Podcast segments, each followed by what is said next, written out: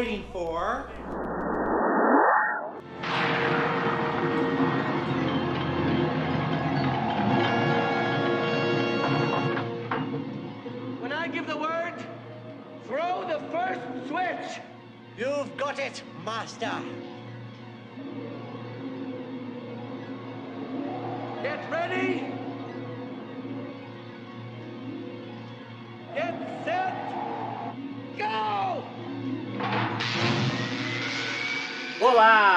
esse é o Cinefilia e Companhia, episódio número 15. Meu nome é Hugo Harris, eu tô aqui com os meus colegas Juliana Varela Oi, pessoal! e com Henrique Pires. Fala, turminha!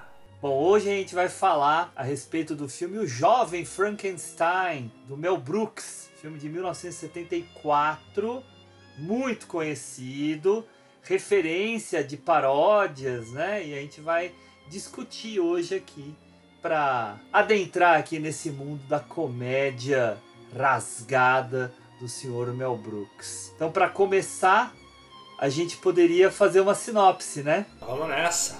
O neurocientista Frederick Frankenstein recebe o testamento de seu avô, Victor, e é enviado para a Europa para ah, morar em seu castelo.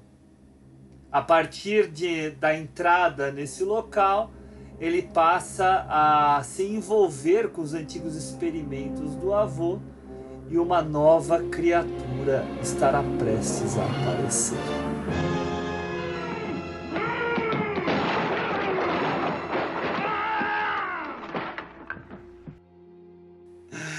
Queria saber impressões iniciais de vocês, se vocês poderiam falar se já tinham visto, se é a primeira vez, qual a relação de vocês, tanto com o filme quanto até mesmo com Mel Brooks. Fiquem à vontade. Ju, você que escolheu esse filme, então se você quiser começar, por favor. Vamos lá.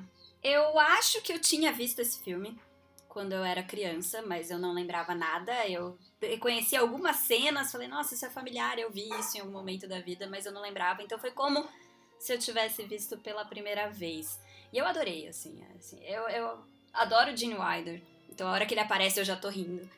Né? E, e foi um filme que eu, eu ri do começo ao fim, assim, achei maravilhoso.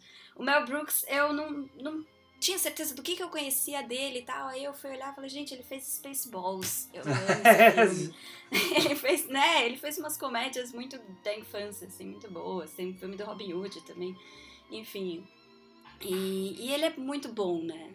As piadas, elas são bobinhas, elas são simples, mas elas funcionam, né? O, o elenco todo tá muito bom, o timing é perfeito. E, e, é- e só pensando, assim, algo para lançar pra gente depois, que a gente fez um episódio há pouco tempo, né, do Dança dos Vampiros, do Polanski, que é uma pegada parecida, uma tentativa de fazer a mesma coisa, né, que é você fazer uma comédia meio satírica a partir de um texto clássico de horror. Só que a diferença é que o Mel Brooks é engraçado, né? ele é muito engraçado. E o Polanski, ele tenta, mas ele não, né, tem uma pegada diferente. Então eu, eu senti muito a diferença de duas obras diferentes tentando fazer a mesma coisa e a diferença de resultado aí. Então, acho que eu entendo por que, que o Jovem Frankenstein é um clássico, porque realmente né, dá pra ver o quanto ele influenciou as comédias que vieram depois e o quanto ele ainda funciona, sei lá, 50 anos depois. Então, eu adorei. Aprovado. Legal. e você, Henrique? Eu, eu havia assistido esse filme faz, faz um bom tempo, sei lá, nem, nem sei quanto tempo. É, lembrava pouquíssimas coisas. Mas Mel Brooks é Mel Brooks, né? Eu acho que ele é da mesma, digamos assim, turminha ali do nosso Woody Allen. Eles eram roteiristas de TV na época, quando jovens, enfim. E acabaram os dois judeus né, despontando para o cinema. Mel Brooks tem uma coleção de filmes relacionados em comédia, filmes magníficos. E o Jovem Frankenstein é um deles, né? É um filme que, que, ele trabalha muito bem, ele escreveu junto com Gene Wilder. E é uma história bacana porque ele não traz só os elementos ah, do clássico Frankenstein, né? Ele traz de outras obras alguns pontos interessantes, né? Enfim, como a Ju, a gente acaba se deliciando com o filme, né? Um elenco magnífico, a narrativa por si só muito bem estruturada. É um filme que faz a gente é, curtir do começo ao fim. Legal. Eu sempre gostei desse filme. Ele faz parte daquele conjunto de filmes que formou minha cinefilia. Então, na época que eu estava mergulhando mesmo em cinema, esse filme tinha em VHS, pegava na locadora e tal. E, e ainda sem entender direito quem era Mel Brooks, não foi o primeiro filme dele que eu assisti. Eu acredito que o primeiro que eu vi foi o primeiro dele, né? O Primavera para Hitler mas o, o Jovem Frankenstein veio logo em seguida. E filme preto e branco para fazer aquela proximidade da paródia mesmo ao filme original. Né? Realmente vocês apontaram uma coisa que é muito marcante, que é o elenco. O elenco é, é muito bem trabalhado, muito bem dirigido mesmo.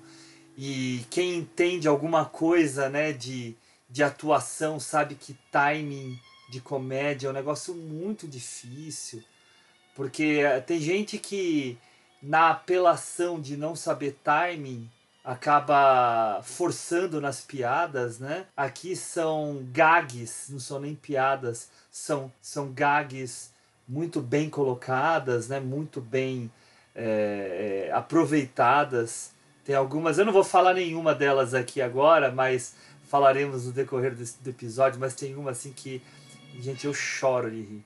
Choro. Mas o Gene Wilder, um grande ator, né? Tem momentos dele, aquele momento em que ele tá tentando fazer a, a criatura receber os raios e ele tá gritando lá em cima, né? E ele solta aquela voz toda estridente, né, que já é uma marca muito forte dele.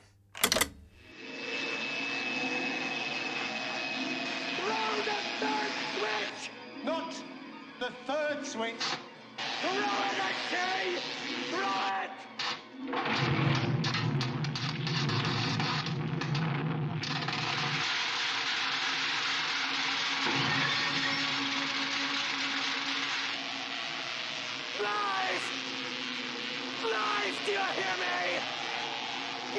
my creation!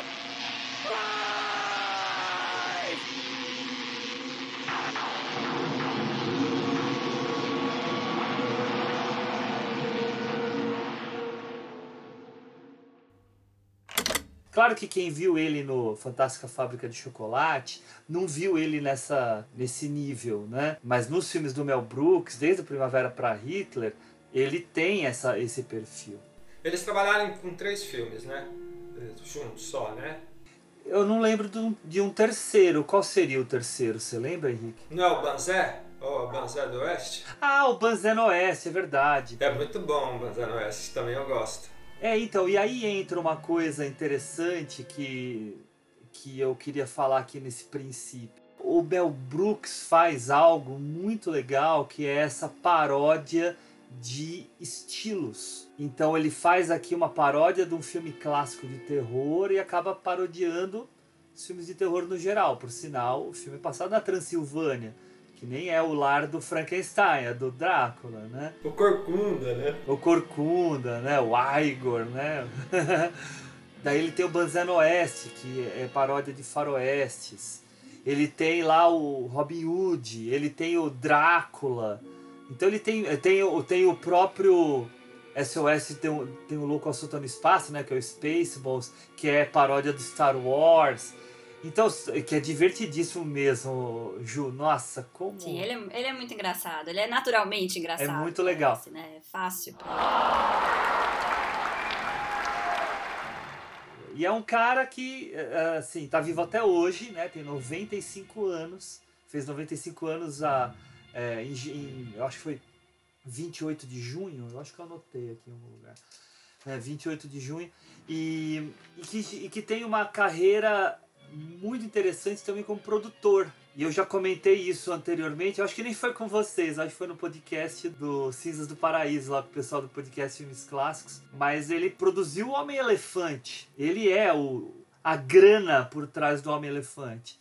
E ele produziu também, isso eu não sabia, foi na, na, num rápido olhar aqui no IMDB, ele produziu A Mosca, do Cronenberg. Nossa, é verdade, tô vendo aqui também. É.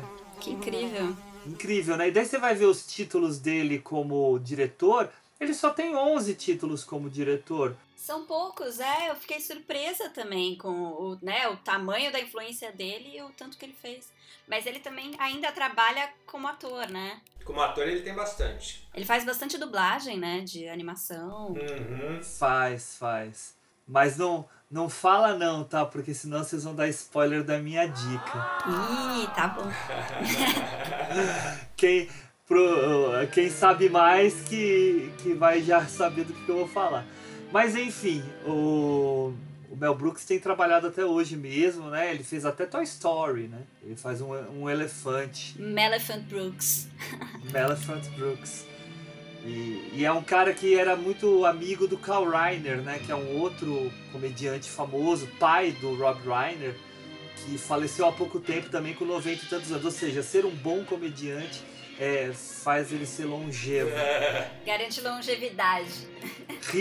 Ria, durante a vida toda. E ele tem até um filme que as pessoas não curtem muito, mas que, assim, tudo bem, eu não vejo há muitos anos. Eu acho que ele tem até uns vieses politicamente incorretos, que é um filme chamado Que Droga de Vida, em que ele faz um milionário que faz uma aposta com um cara e fica, acho que é uma semana um mês, não lembro agora, vivendo como mendigo na rua. Claro que ao fazer isso, que lembra muito Trocando as Bolas, né, que é um filme lá dos anos 80, né, com o Ed Murphy e tal, uh, ele tem a possibilidade de fazer boas gags, de falar até de algumas questões sociais, que não era o foco dele, mas também tem alguns momentos um pouco, novamente, politicamente incorretos, tá? Ou seja, ele tem uma obra bem interessante, né? Para finalizar minha fala sobre ele, falar rapidamente aqui do Primavera para Hitler, que para mim é uma nossa, é muito legal, assim. Também politicamente incorreto. Eu acho que ele é politicamente incorreto em muitos momentos. Eu acho que o próprio Jovem Frankenstein tem momentos aqui que eu sei que a Ju vai falar. Ah, pouca coisa. Eu esperava mais. Eu esperava que, for, que, que eu fosse sofrer mais com isso, mas é muito pouco. Ufa! É muito pouco. Mas tem, né? No, no Primavera para Hitler tem uma certa misoginia, tem uma certa homofobia até mas ele é divertidíssimo, mas porque assim não é o foco, né? São momentos, Uhum. são pontos, né? Além do Gene Wilder aparecendo, né? É o primeiro filme do Gene Wilder indicado para o Oscar e tal. Tem o Zero Mostel que para mim é um ator muito mal aproveitado na história de Hollywood, ainda mais porque foi perseguido pelo macartismo, né? Então ele ficou no ostracismo por uma década. Ele retorna com eu não lembro qual filme que foi, mas ele tá lá no Testa de Ferro por acaso, por exemplo, né, que é o filme com o Woody Allen, não do Woody Allen, mas com o Woody Allen sobre o macartismo, né? O Woody Allen faz um ghostwriter de roteiristas que estão na lista negra e o Zero Mostel é um ator na lista negra, ele interpreta praticamente a ele mesmo e, e é um ator sublime, eu acho ele incrível mesmo. Então, o filme Primavera para Hitler, não apenas o Gene Wilder, mas também o, o ótimo Kenneth Mars dentro do filme, porque Primavera para Hitler é, é uma peça que endeusa Hitler, né? Mas que acaba virando uma comédia. E o autor é um nazista daqueles, mas super engraçado, que é o Kenneth Mars quem faz. Para quem não lembra, o Kenneth Mars é o, o inspetor aqui do Jovem Frankenstein que tem o braço de madeira, né? Uhum. Que é, ele é magnífico. Ele é muito bom. ele é muito engraçado. Ele é muito exagerado, mas uhum. ele é muito engraçado. Ah, não, mas eu acho que faz parte ali do que. Agora, eu também gosto muito de História do Mundo. Eu acho muito bacana. Ah, é verdade. História do Mundo é eu verdade. gosto bastante. Qual que é a História do Mundo? Putz, História do Mundo é uma, é uma... Fala, fala Henrique, fala. Não, não, é uma sátira que ele vai contando todos os episódios. É... São, são sketches, são sketches. Da história do mundo mesmo, né? Desde Roma, enfim, quer dizer, é Moisés, Roma, então é, é, muito engraçado. Eu não me lembro, acho que é a história do mundo 1 e 2, né? Eu acho que só tem um mesmo. Não, faz de forma de brincadeira. A história do mundo parte 1, mas não tem parte 2. É, só tem uma, é, é que eu não me lembro mais. Eita, nós! Mas eu lembro da sketch, Ricão, que ele faz Moisés. E aí Moisés vai lá e pega as tábuas dos 15 mandamentos. Esses são os 15 mandamentos de Cristo, de Deus, não sei o que, daí escorrega e quebra uma das tábuas. Ele fala, então são 10 mandamentos. É muito Tá bom? Eu tô rindo cara. só de ouvir a história. Moses went to the mountain, and God spoke unto him. Moses, this is the Lord thy God commanding you to obey my law. Do you hear me? Yes, I hear you, I hear you. A deaf man could hear you. What? Nothing, uh, Gonish, uh, forget it. Oh, Lord, why have you chosen me? What would you have me do for you?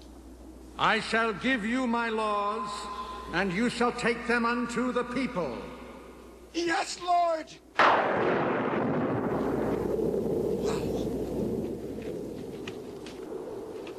Lord, I shall give these laws unto thy people. Hear me! Oh, hear me! All pay heed! The Lord, the Lord Jehovah, has given unto you these fifteen. Ten! Ten commandments for all to obey. E é com a Madeline Kahn, É. né? Que a, faz a noiva, Sim, que, sim. que é fantástica. Ela é muito boa atriz. É, é muito bem, bem lembrado, viu, Ricão? Até fazer um, fazer um jabá aqui, não pago, mas a Versátil lançou recentemente um box, a arte de Mel Brooks, com quatro filmes dele dentro. É, Drácula Morto Mais Feliz, o que é muito ruim. Eu acho que é o pior filme dele. A Louca, Louca, Louca Aventura de Robin Hood. Daí, se eu não me engano, é o Banzé no Oeste e o Banzé na Rússia. São os quatro que ele tem. Por sinal, o Banzé na Rússia é, uma, é baseado num livro. Olha, eu batendo de novo no meu microfone. Desculpa, galera. O, é baseado num livro que até eu tinha vontade de, de adaptar. Que é, é a história, chama As Doze Cadeiras que é os caras escondem uma fortuna de diamantes dentro de uma cadeira de um conjunto de 12 e aí por algum motivo que eu não lembro agora eu acho que é, se desfazem dessas cadeiras e espalham pela Rússia inteira uma cadeira para cada lado e os caras vão atrás dessas cadeiras para encontrar onde estão esses diamantes. É bem na, na pegada deu a louca no mundo do Kramer né enfim, né? O meu, tá vendo? O Mel Brooks tem muita coisa pra gente falar mesmo. Ele tem, pô, ele é o cara criador do Agente 86, É, não, fantástico, né? Tem que é falar. fantástico, né? Mas vamos lá, vamos, vamos entrar aqui na, no nosso filme Jovem, Jovem Frankenstein. Antes da gente começar, vamos entrar com o nosso trailer. It's coming from the deep, dark recesses of the mind of Mel Brooks. I love him. Young Frankenstein.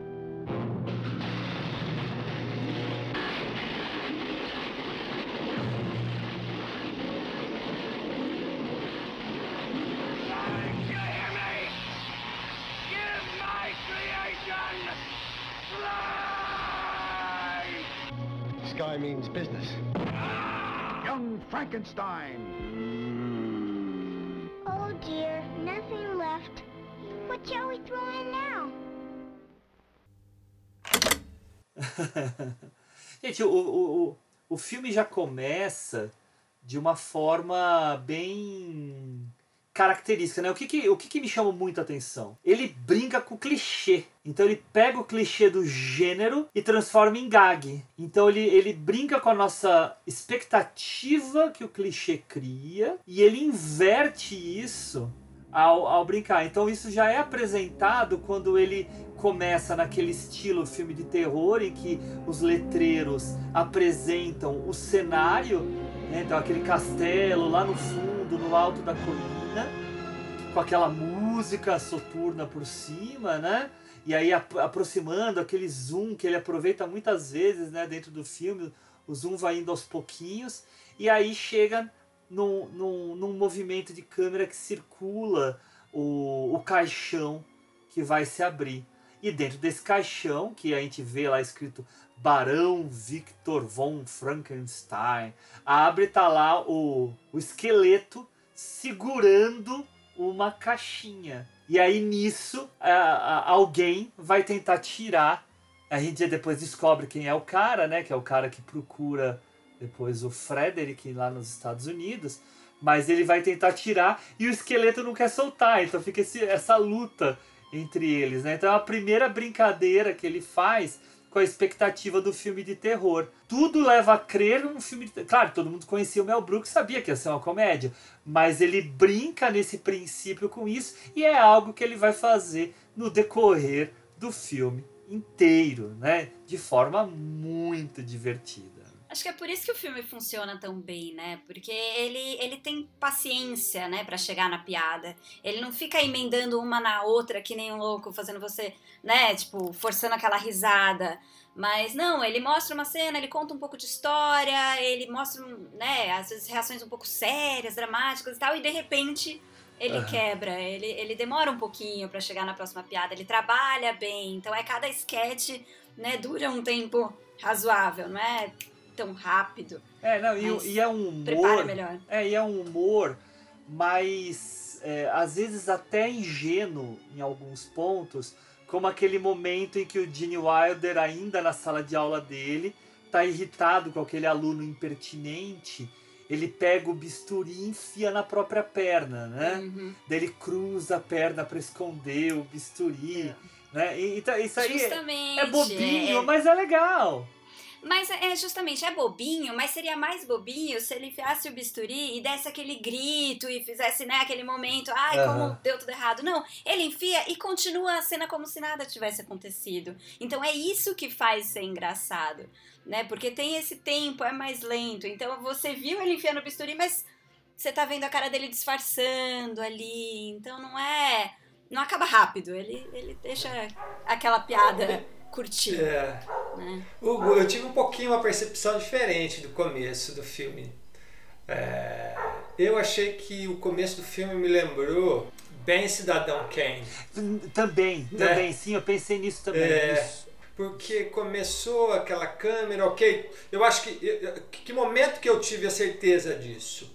Quando a câmera já estava dentro, começando a entrar no castelo e aí ir pro caixão.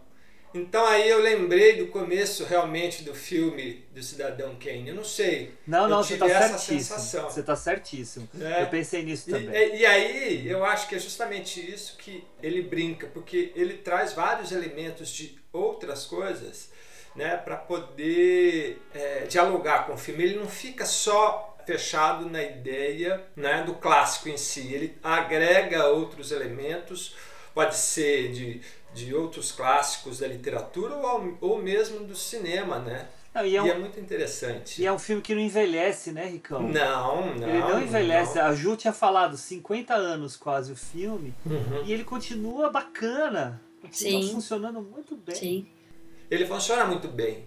E eu acho que é justamente ele assumir essa ideia, né? E é interessante a personagem no Frankenstein, né? no começo do filme, porque ele faz algo, pra mim, ali passou algo do tipo um cara com intensidade, maluco, né? Que não quer ser contrariado, enfim, ele traz uma mania, digamos assim, de temperamento psicológico. Então, é- é- essa- olha como é bem trabalhado, né? Eu estava dando uma pesquisada e eu vi, eu não sei se isso é verdade ou não, mas que quando eles escreveram o roteiro junto, ele e o Gene Wilder, que eh, o Gene Wilder falou para ele que ele não queria que o Mel Brooks fosse ator no filme, que apenas dirigisse, né? Porque eh, como o Mel Brooks já era uma figura conhecida, ele achava que isso ia atrapalhar no filme. Então eu não, eu não sei se isso é verdade ou não, mas eu acabei lendo uma, uma, uma pesquisa que eu fiz rápida, né? E eu achei interessante isso. E realmente se mostrou. Mas eu acho que o Mel, o Mel Brooks casaria muito bem com aquele personagem do cara que vai levar o, o testamento. A caixinha. Né, a caixinha. Sim, poderia ser só uma ponta, né? É. Uma ponta rápida, né? É. Mas enfim, né? É, é um adendo. E quando você fala justamente da gag, eu acho interessante porque como ele brinca com isso, né? Ele sempre nos dá um ponto de realidade. Ele tenta fazer do absurdo, mas dentro de uma realidade. Aham. Né? E é justamente como você citou, de quando ele enfia a faca, ou seja, ele tá tão preocupado. Em manter a pose, né? Isso mesmo, Gão. É, e ele acaba ficando tão preocupado em manter a imagem dele, né?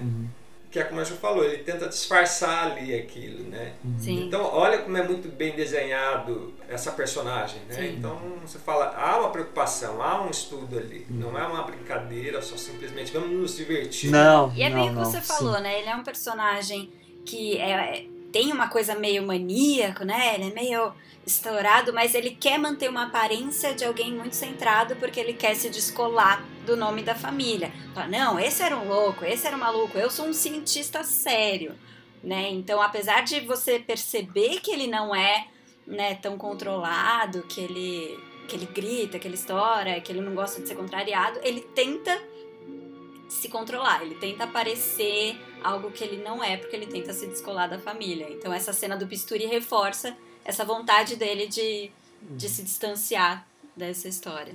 É, mas ele tem algumas infantilidades, né? Ele, além dele ser muito ingênuo, né? Então você vê aquelas mulheres que dão em cima dele e ele a princípio não entende, ou ele fica meio sem jeito e tal, né? Ah, ele também, na hora que falam do trabalho do, do avô dele, ele fala assim: ah, o trabalho do meu avô era pupu, né? Era É. cocôzinho Cuco, é. né? É, ele era cuco, né? Então ele usa termos, ele fala por umas duas vezes ele fala mamãe, né? Chama.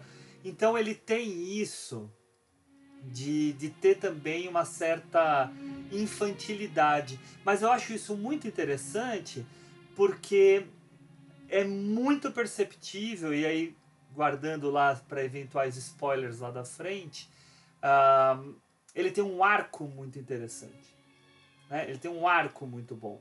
Porque ele começa um pouco mais infantilizado, ao mesmo tempo mais contido. A gente per- percebe que tem uma latência de loucura, até mesmo no, no momento em que ele tá na aula e que vem aquele, Ah, aquele velhinho. paciente para servir, né? Para servir de cobaia dele.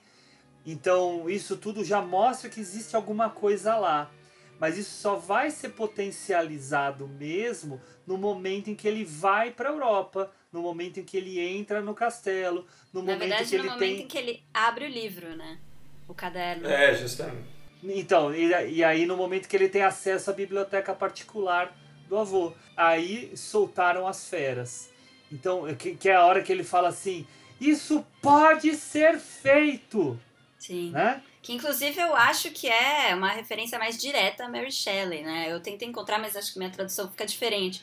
Mas é, a parte que ele lê ali no, no caderno, nas anotações do avô, é muito um trecho, né, em que o Victor Frankenstein descobre que é possível o sonho dele, que ele vai conseguir fazer e tal. E é um trecho bem literário, então eu acho que ele deve ter puxado direto Sim. do, do texto original. É bem bacana essa cena.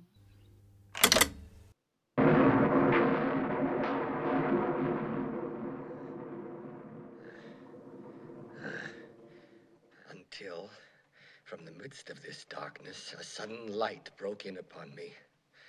A light so brilliant and wondrous, and yet so simple. Change the poles from plus to minus, and from minus to plus.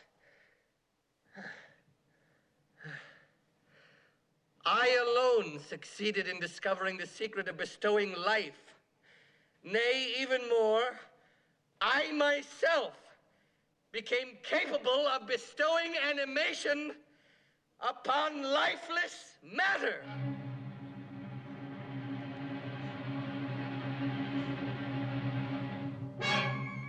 It could work!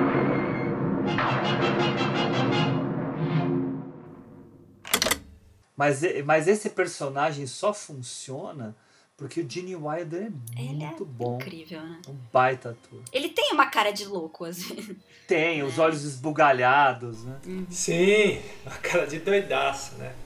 Mas é um ator fantástico, né, gente?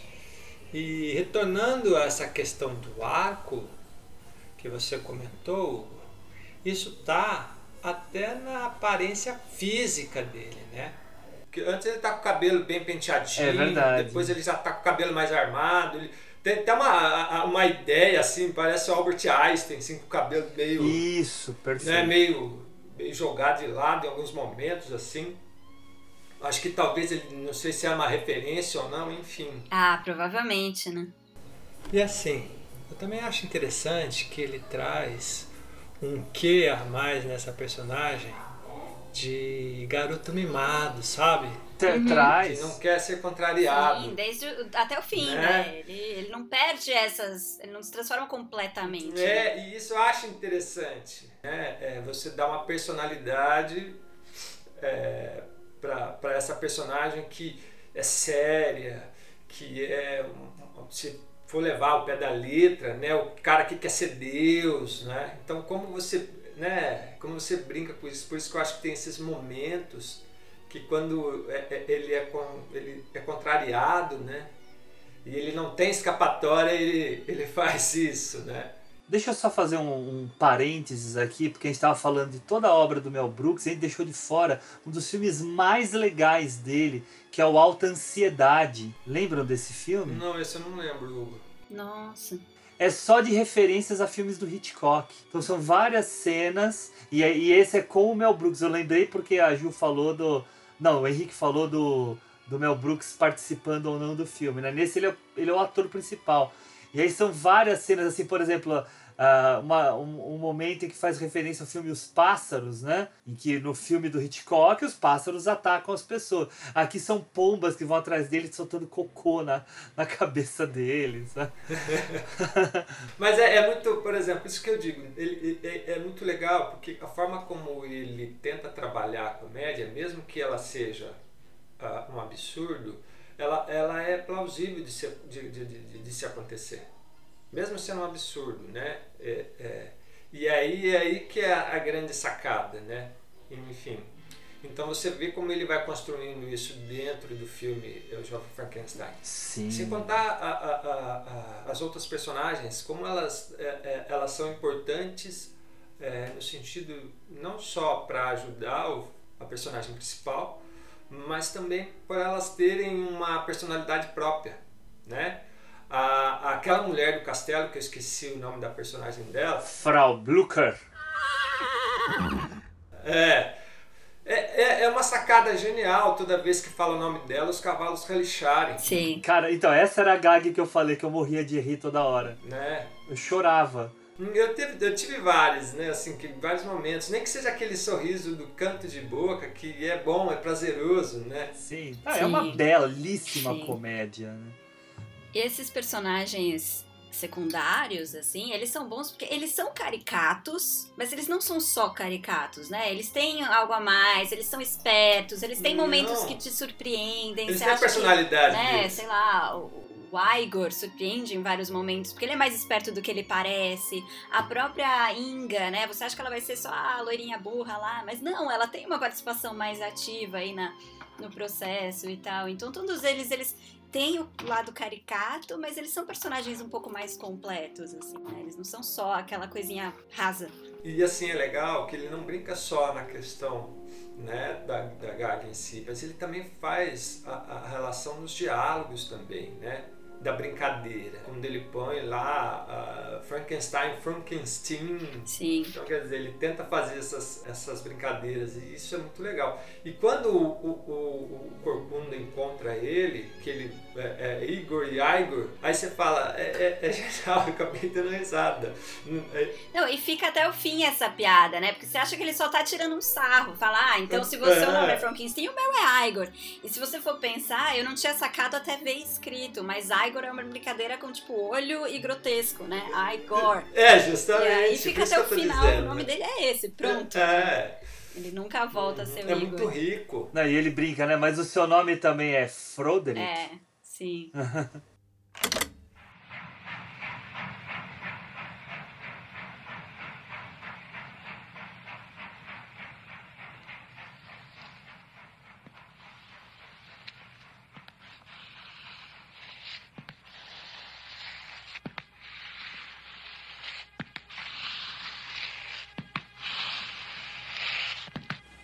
Dr. Frankenstein.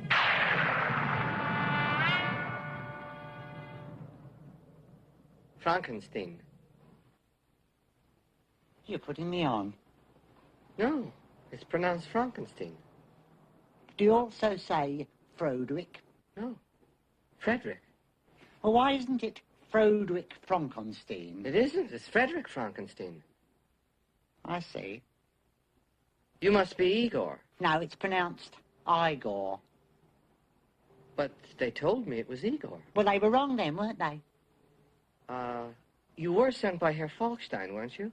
Yes. My grandfather used to work for your grandfather. How nice.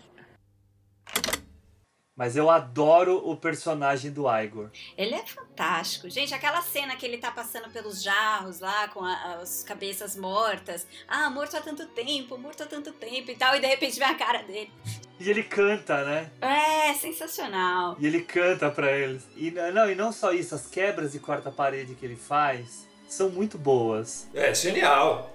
Eles são ótimas. E não é só ele. Da criatura é maravilhosa, né? Sim, é bem legal. Eu acho que é- essa é uma cena legal da gente comentar, né? A cena da, da menininha, né? Porque ele faz uma rima com o filme também, né? Que é bem bacana. Mas a gente chega lá. Mas a, a- o Igor tem aquele momento dos cavalos, tem o momento da corcunda. A da Corcunda é genial. Ah, esse momento é incrível, gente. É muito bom. Ah, eu sou um bom cirurgião. Eu posso resolver essa corcunda. Que corcunda? Opa, sua corcunda não tava do outro lado? É.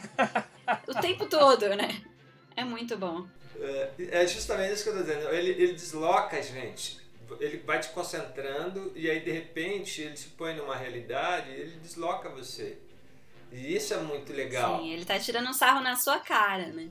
É, e, e isso é muito legal, né? Mas você Isso vê, é né? muito bacana como ele constrói. Mas hoje em dia correria o risco de reclamarem da forma como é abordado esse personagem. Todos os personagens, né? Ele, ele tá naquele limite do humor politicamente incorreto, mas não é tanto, mas é que hoje realmente tá tudo um pouco mais sensível, você tem uma consciência muito maior pra fazer comédia, é bem mais difícil. É, é porque qual é esse limite, né? É, Qualquer comédia que seja um pouco mais física, né? Que você tá fazendo piada da- do corpo da pessoa, ou, da, né, do, do gênero, ou qualquer coisa da identidade da pessoa, é mais complicado. Mas ali eu acho que eles fazem de um jeito. É isso, fica no limite, né? Porque, ok, é uma piada com a corcunda, mas não é uma coisa ruim. Ninguém tá menosprezando aquele personagem, né? pesando ele, justamente, é. né? Tá tipo, ah, eu quero consertar a sua corcunda. Não, mas minha corcunda, né, faz parte de mim, ela tem vida própria e, e, e tal. Então ele é um personagem bom, ele é um personagem interessante, não é só o, o assistente ali, né? Mas ó, mas Ju, já que você falou isso e o, e o também, só, só dando adendo, pensando aqui agora, eu acho que se você encarar ela como uma forma politicamente correta, é, ela, ela funciona também. Sabe por quê?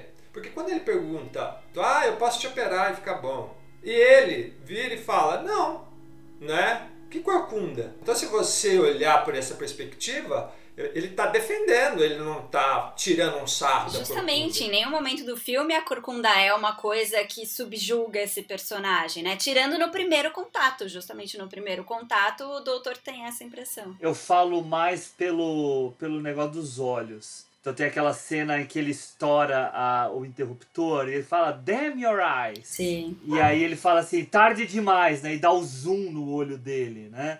A aparição do Igor na estação, ele dá um zoom no Igor, né? Pra ser aquele zoom de filme de terror e bota a música. É, ele é o, né? personagem monstruoso ali, É, né? Se é. você for. E que tá em vários filmes do, dele, né? Tá no a, a Última Aventura de Mel Brooks, né? Que é aquele do A cinema. última loucura de Mel Brooks. Eita, nós! A Última Loucura de Mel Brooks, né?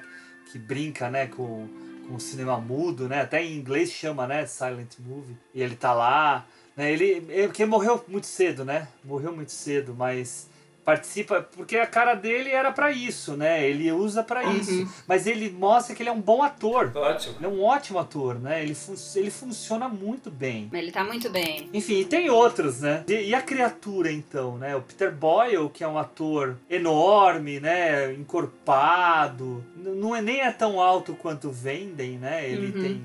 não- chega a ter 1,90m, mas lá são 2,10m, né? Uhum. Pra dar aquela valorizada. Mas é um ator que eu, particularmente, sempre gostei. Tanto que, para as minhas dicas, eu ia trazer um filme. Tava falando pra Ju antes, Henrique. É, é, eu ia trazer o primeiro filme dele, mas o filme é tão ruim que daí eu desisti. Que é aquele Joe.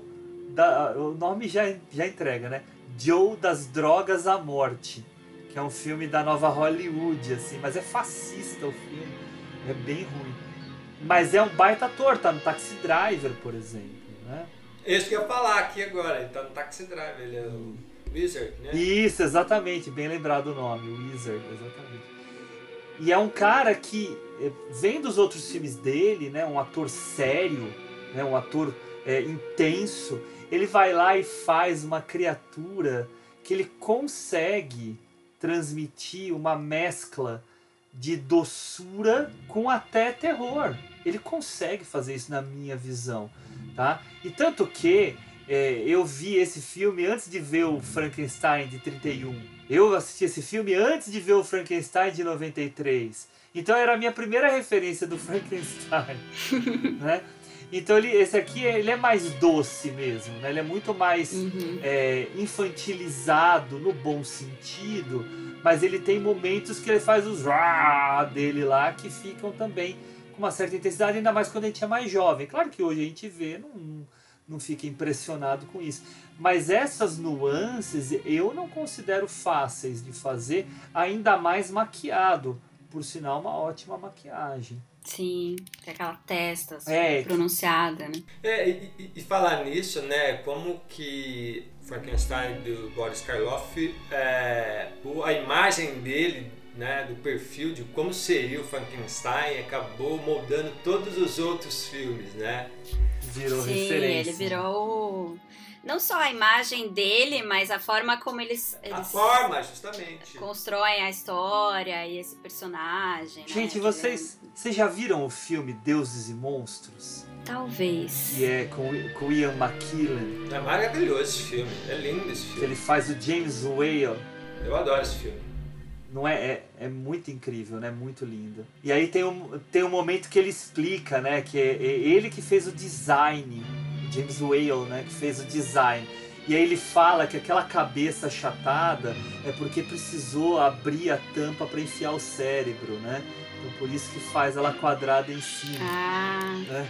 É muito legal. E essa forma dele mesmo, né? Isso que eu falei, como o Boris Karloff, que acabou servindo de referência é, a todos, né? É. O do, o do De Niro é bem diferente, né? Não, sim, é o que seria, é o que seria mais diferente. É o mais fiel. é o mais fiel, né, na verdade. Porque, assim, uma coisa que os filmes acabam deturpando bastante, né, da obra da Mary Shelley é que eles fazem um, um monstro que não é inteligente, que não é Isso. né, muito culto e não fala.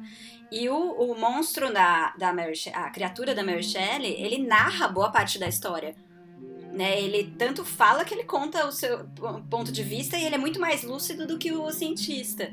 Né, ele é super inteligente, ele é autodidata, ele aprende a ler, ele, é- né, ele, ele só não é aceito pela sua Não, aparência. e, ele é Isso sensível. é- né? E ele é e sensível. ele é sensível, mas ele é sensível, mas ele tem uma frieza, né? Porque ele decide cometer assassinatos racionalmente porque ele nunca vai ser aceito. Inclusive de uma criança. Viu? Mas a gente tava falando da maquiagem. Eu vi o nome do cara que fez a, a maquiagem do Jovem Frankenstein, que é o William Tutu. Eu acho que é assim que fala o nome dele. E eu lembro que ele ganhou um Oscar, um Oscar honorário pela maquiagem de um filme que talvez Ju tenha visto, mas o Henrique com certeza, porque é da época das nossas sessões de, de sessão da tarde, que é As Sete Faces do Dr. Locke. Você lembra desse filme? Opa! Ixi! Eu não vi. Fantástico, fantástico. E assim, é um ator só, Ju, É. sete personagens, né? E aí cada um tem uma cara diferente. Isso é anos 60, né? Ele é de 60 e. Eu não lembro de quando 64. eu assisti muito na, na sessão da tarde. E, e- e é um filme é muito. Ele tem uma cara de filme de televisão, mas é muito, muito legal. É muito bacana, né? E, e aí é o mesmo é o mesmo maquiador que faz a maquiagem dele e devemos dizer que também dos outros, né? Tipo a Madeleine Kahn com a, aquele cabelo, né? Que, que, ela, que ela fica. Ahn, o, o próprio Igor, né? Porque o Igor, claro que ele está exagerado, né? Sim. Ele tem, ele tem aquele, aquele estrabismo às avessas, né? Que eu até tava olhando aqui como é que chama, que é, é esotropia, né? Que é os olhos voltados para o lado de fora, né? E os olhos muito muito saltados para fora também, né? Que às vezes é até por, por hipertiroidismo, essas coisas, né? Então ele tinha problemas físicos, mas eles exageram aí, né? Porque você vê que, que ele tá. Ele brinca na hora da estação, é tão engraçado. É Que ele bom. usa a, a, a- a bengalinha para descer as escadas. Que é pra ficar mais. é, Para ficar Aí mais. Ele... ele- entrega a, a, a bengalinha pro, pro, Vic, pro Frederick também descer e ele desce também com a bengalinha, né? Então tem isso, né? Mas voltando ao elenco, pô, a gente falou do Peter Boyle, mas a própria Frau Bruckler ah, é uma atriz que era uma atriz dramática. A Cloris Leachman ganhou o Oscar por aquele. ah, três anos antes, né? Pelo A Última Sessão de Cinema, que é o filme do Peter Bogdanovich, em que ela faz a amante do menino jovenzinho, né? Do Timothy Buttons. E ela é aquela mulher, eu acho que ela é casada mesmo, né? Mas ela é insatisfeita com o casamento. É um fi- filme típico da nova Hollywood, né? Típico. E, é- e o personagem dela é muito interessante no- nesse filme, né? E aí no Jovem Frankenstein, apesar de ser um papel pequeno, é um papel de muita densidade. Então ela tem uma, ela tem uma história, né? Com o Victor. Ela tem lá uma alguma coisa que faz, né? Os animais terem pavor por ela, mas isso não precisa ser explicado. Uhum. É só fica mística, né? Fica mística. Sim. Mas então, justamente, é esse que é o interessante. Você dá essa ideia. Ela, é- ela parece que ela tá lá desde sempre, né? Que idade tem essa mulher que tinha um caso com o Victor, É, né? Que era o avô que era o avô do cara. do cara. Então, ela é meio imortal ali. E tem uma, uma história de que ela, ela fez o Gene Wilder quebrar personagem e gargalhar em todas as cenas. E eles não conseguiam terminar de filmar essa cena de jeito nenhum. É uma cena tão simples. Tão simples. E ele achava a coisa mais hilária do mundo por causa dela. Que é a cena que eles estão es- subindo a escada, logo no começo, quando ele chega. E aí ela tá segurando lá um candelabro, né? Não é candelabro que chama? É? É, cande- candelabro. É, é candelabro. É. sei lá, enfim, ela é, é candelabro. E ela tá segurando Não, é, e tá é, apagado. e ca- ela, é "Ai, castiçal. Castiçal. cuida." Castiçal, isso, candelabro é no teto. Candelabro é. no teto. Castiçal. É, não, E ele- é no teto? É, é. É, candelabro. Candelabro no teto, castiçal E na mão. castiçal, é. Momento Mel Brooks. É comum que muita gente faça confusão entre castiçal e candelabro, afinal, os dois têm praticamente a mesma função, sendo uma peça para colocar sobre as coisas. A única diferença é que o castiçal de vela só possui espaço para colocar uma única vela, enquanto o candelabro pode ter suporte para mais de uma vela. Eita, nós! Então ela tá segurando o castiçal apagado, né? E aí ela- eles estão subindo a escada, ela, ai, cuidado, fique sempre perto do castiçal, porque a luz pode ser traiçoeira, não sei o quê. E aí ele olha com uma cara de que não tá entendendo nada daquilo. Né? E aí fala que eles não conseguiam terminar de filmar, porque ele sempre dava risada antes mesmo dela começar a falar. A cena do violino dela falando yes, Yes! É genial, cara. É genial. Mas olha só, tudo isso que a gente tá falando, o pessoal tá vendo que a gente adorou, se divertiu com o filme. E aí, se a gente for botar a cabeça no lugar e levando em consideração tudo aquilo que a gente comentou nos outros episódios, dos outros filmes, inclusive, né, o nosso episódio favorito, que é o Relatos do Mundo, ah, ah, esse filme tem pouco diálogo expositivo. Os diálogos são criados para as gags e para alguns direcionamentos, mas é pouquíssimo, eles não explicam muita coisa. Fica tudo muito dependente do visual, e é isso que torna ele um filme que não envelhece porque ele estimula a nossa mente o tempo todo. Claro que ele também é, depende um pouco, não é que ele depende, né? Mas ele conta que você conhece já a história do Frankenstein, você conhece todos aqueles Sim, clichês do gênero e tal. Então ele, ele, ele se aproveita disso. Eu não consigo imaginar como seria alguém que não conhece nada sobre Frankenstein ou filme de terror assistindo. Nem, mas... pre- nem precisa. Mas eu acho, mesmo que a pessoa não conheça nada, talvez ela não aproveite como nós que conhecemos aproveitamos, mas ela vai aproveitar porque é, justamente tem essa ideia é, temporal da personagem na sua relação com a ação em si e com o que ela está falando, né? Então acho que isso, mesmo assim, a pessoa entra. É óbvio que se você tiver um repertório maior de conhecimento, você vai aproveitar muito mais. Você vai pegar detalhes ali. É. Gente, até as, até as, as transições, né, estilo cinema mudo, né, fazendo aquele círculo, né, que fecha e depois o círculo que abre. Uhum. É, é tudo um monte de brincadeira. Eu, eu queria falar um pouco da fotografia também desse filme. Fala, fala, Henrique. A fotografia desse filme eu acho espetacular, né? É... A arte também. Sim, a arte também, né? As duas coisas estão caminhando juntas, né? Mas como a gente está falando da fotografia, é, é muito bem feito, muito bem elaborado. Ela contribui muito bem. Ela caminha num expressionismo e, e num filme, e num noir. Né, ela fica navegando em certos momentos. Aquele momento Casablanca ali é, do trem. Ah, no começo, que eles estão se despedindo ali. É. Enfim, é muito bom, né? Que é mais um momento de gozação, né? É, justamente, isso que eu tô falando. Sim, todos, né? Eu acho que até o trem tem uma gozação, né? Porque ele, ah, próxima parada, Nova York, próxima parada, Transilvânia. Transilvânia, então, tipo de trem você vai atravessar o, o Atlântico. Você vai atravessar, né? Como assim? Como que isso aconteceu? né? São coisas que, assim, eles não param pra você rir, né? Eles só contam e falam, se você pegou, pegou. Ah, e, tudo, e tá tudo bem, né? É. E tá tudo bem. É, justamente. E nessa, é um absurdo aproveita... que ali faz sentido. É, mas é isso que eu digo, é um absurdo dentro da realidade. Né? E aproveitando essa fala do Henrique sobre a cena do trem, né, da estação de trem, uh, eles usam a Madeleine Kahn de uma forma bem uh, precisa, porque ela é a Elizabeth, né, que é a noiva do Frederick, e ela faz uma personagem muito parecida com a personagem que revelou ela no essa pequena é uma parada é um filme que assisti recentemente por, por coincidência, tá? Que por sinal é um filme que tem ela e o Kenneth Mars dentro. Que é do Peter Bogdanovich, que eu acabei de citar também. Que é, é, que é um filmaço, gente. Por sinal, fica a dica roubada aqui, tá? Mas ela faz, ela faz a noiva de um cara que é o como é que chama o ator? Ryan O'Neill, que é o Ryan O'Neill que vai para um congresso, conhece a, a, a Barbara Streisand, começa a ter um caso com ela, então ela é a noiva traída também. Ela é histriônica também. E ela é insuportável também. Então ela faz esse, esse tipo, e não é que ela sempre faz isso, tá? Quer dizer que ela sempre fez isso, né?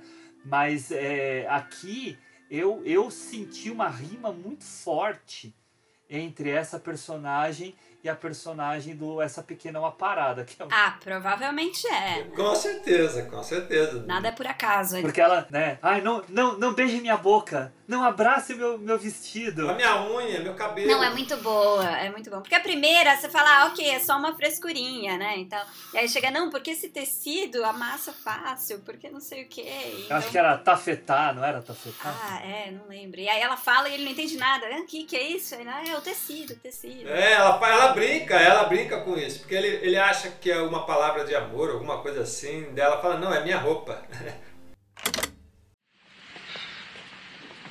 Oh, my sweet darling.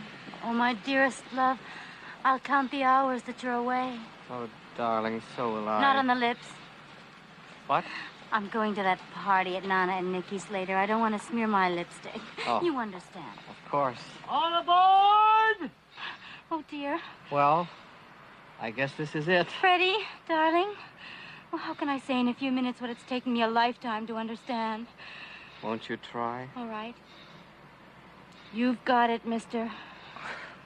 I'm yours, all of me. What else can I say? My sweet love. The hair, the hair. Just been said. Sorry. Sorry. I hope you like old-fashioned weddings. I prefer old-fashioned wedding nights. You're incorrigible. Does that mean you love me? You bet your boots it does.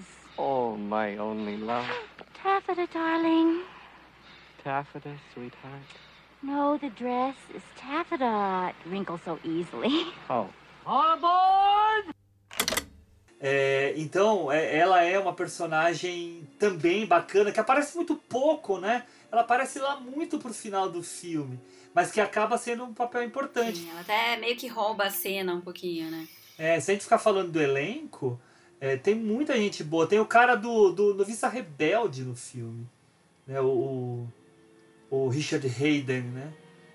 O cara que leva, Ju, o cara que leva o, o, a caixa pra ele faz o, o Mac, é, é o Max do da Noviça Rebelde. É que ele aparece tão pouquinho, né? E aí, se eu não me engano, ele é também o pai da menininha, né? Do filme. É, não, Não é o mesmo cara? Eu acho que é. eu não me lembro. Agora eu, agora eu não sei, não tenho certeza. Mas vamos aproveitar e falar dessa cena da menininha? Porque é, é uma das cenas mais marcantes do filme Frankenstein é a cena em que ele tá lá, ele conhece a menininha, a menininha até de certa forma traz uma certa beleza para ele, né? E aí eles ficam soltando as pétalas e jogando no rio, né? E aí ela fala: "Ih, acabaram as pétalas". Né? E não temos mais nada para jogar. Daí ele pega e joga ela e mata a menina no Frankenstein. E aí, eis que acontece a mudança no, no jovem Frankenstein. É.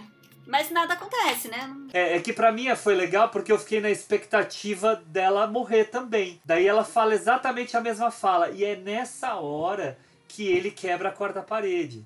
Que- Porque na hora que ela fala, ah, não temos mais nada pra jogar. Sim, e aí passa a ideia do tipo, ah, vocês iam me julgar por isso. Sim. Né? Isso. Daí ela é catapultada pra dentro da- do quarto. Pro quarto, né? Não, e é muito legal eles fazerem a montagem paralela, mostrando os pais preocupados, e aí eles correndo lá pra cima, e eles chegam exatamente no timing da menina ser catapultada e entrar. e Até no lençol ela cai, assim, E né? ela já tá até dormindo, né? É. Tão absurdo, mas funciona, né? Mas é, funciona. Funciona porque justamente é uma piada com isso, né? Isso. É a paródia, né? Não é pela história, é pela paródia. Assim. que eu acho, até voltando ao Mel Brooks, que eu acho que ele vai perdendo. né? Eu acho que o auge dele é o Jovem Frankenstein. Ele faz outros legais, né? A gente falou de Spaceballs e tal, mas eu acho que em determinado momento ele erra a mão. Que daí chega no último filme dele, que é o Drácula Morto Mais Feliz, que é um horror, assim. É verdade mesmo. Parece que ao decorrer do tempo ele vai perdendo a mão, né? Enfim. Mas no Jovem Frankenstein ele tá bem pra caramba. Afiadíssimo. Afiadíssimo fazendo. Mas eu acho que tem muito do Gene Wilder também, né? Eles escreveram muito juntos ali, então tem.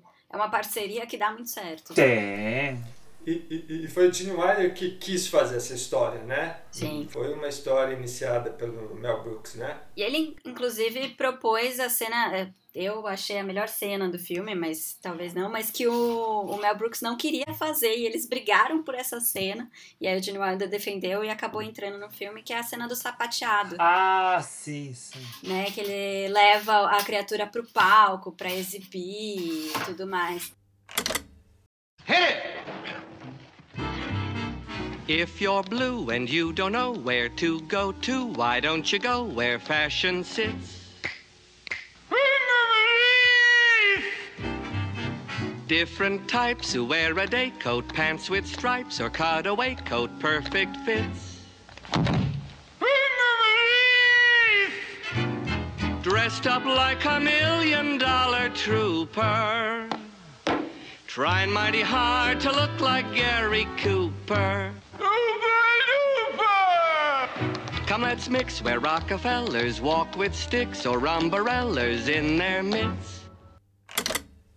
Olha só a coisa ter tudo a ver com o Homem-Elefante. Sim. Com Laranja Mecânica, né? Que é esse exibir de uma criatura criada por eles ou É, como um circo, né? que tem algo. É isso, um circo dos horrores, né? E o que acontece no Homem-Elefante é bem isso também. né? Mas eu achei bonita a cena, até porque assim, você espera um circo dos horrores e até começa um pouco como isso, né? Ele entra meio ah, monstrão e tal.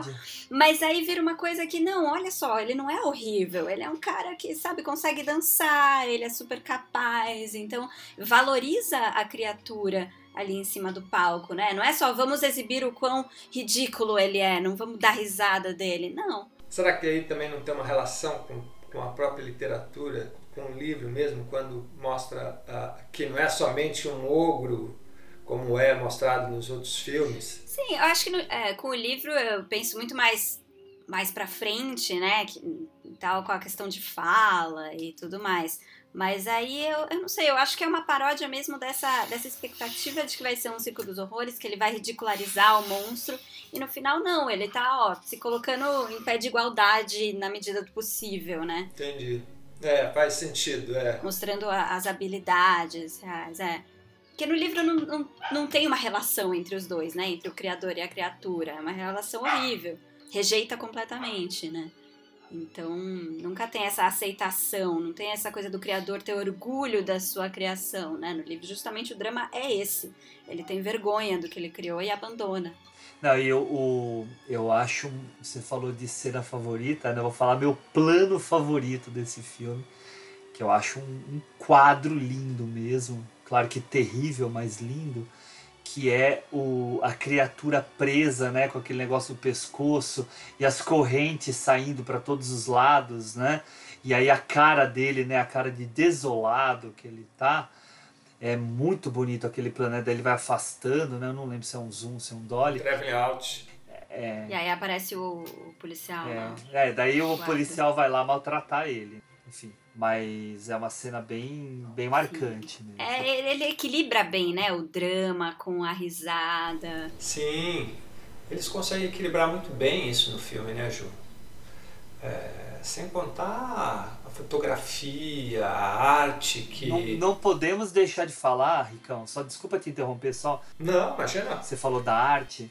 É, tá até nos créditos iniciais do filme que eles usam o laboratório original do filme de 31, né? Então aquele laboratório é, é o laboratório do filme do James Whale. Jura? Não, não vi isso. Que legal. E isso é muito legal, né? Então aquele negócio de subir, né, o corpo lá pro alto, aquelas aquelas coisas que sai, solta luzinha, faz barulhinho, né? É, é tudo do próprio do próprio filme do Frankenstein. Então isso também traz uma legitimidade e é muito inte- inteligente de usar. Mas Ricão, eu te eu te interrompi, continua. Não, não interrompeu não, imagina. É, não, é para falar sobre é, justamente essa questão da arte, como ela é um elemento que chega a ser quase uma personagem, né? É, tanto ela quanto a fotografia, porque é, é muito bem construído, não é algo que está ali só para dar uma ideia de que você está num lugar né, é, é, assustador ou qualquer coisa do tipo. Então, é, isso é muito interessante. Por que estou dizendo isso? Então, você tem lá a estação de trem, quando chega Então você tem uma escadinha e aquilo serve como elemento para poder criar a, a, uma gag. Uhum. Então quer dizer, tudo. Não, a, a biblioteca, né? A entrada da biblioteca que gira, né? Ah, eu ia falar justamente isso, aquela estante. Era o meu sonho de infância, né? Ter uma estante que virava e revelava uma passagem secreta. Aquela cena é fantástica. É verdade, né, Gil? Quem nunca sonhou com uma passagem secreta em casa, né? pra fugir da mãe. É. Então, né, isso confirma a ideia que eu estava falando, né, sobre a arte, a fotografia ser quase como um personagem, né? E aí você entende que como isso é muito bem feito, né, como o roteiro é muito bem construído, não é só uma questão espacial para dar uma ideia de um lugar assustador ou um castelo, não. Sim. Ele também usa isso O cenário é aproveitado, né? tudo e a fotografia, né, assim, da forma como ela tá, enfim.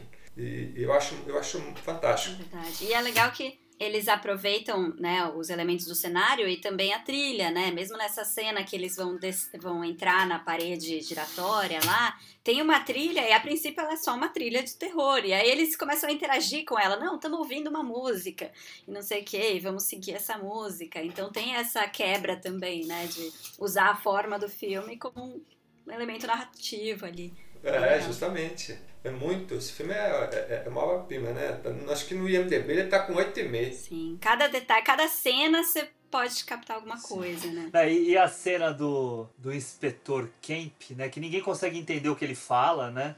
O, o, o ator é muito legal por causa disso, né? Ele, ele fala de um jeito que nem os aldeões, que são da mesma cidade que ele, entendem, porque ele tá forçando o sotaque alemão, né? E aí depois eles não E- entendem, ele repete de um jeito fácil. Quer dizer, você podia ter falado isso desde o começo. Mas é justamente isso, entendeu? É, é, é, é isso que é muito legal no filme. É, é- essa cena dos aldeões estão tá ali no alto, que ele fala, né? Que eles não entendem, eles falam, mas peraí, o que, que você falou? É tipo uma quebra, né? Assim, do tipo, como é que é? Hã? Sim. E aí ele fica irritado. Ai, tá bom, vai. Aham. Falei isso, como vocês não entenderam? Eu vou falar normal.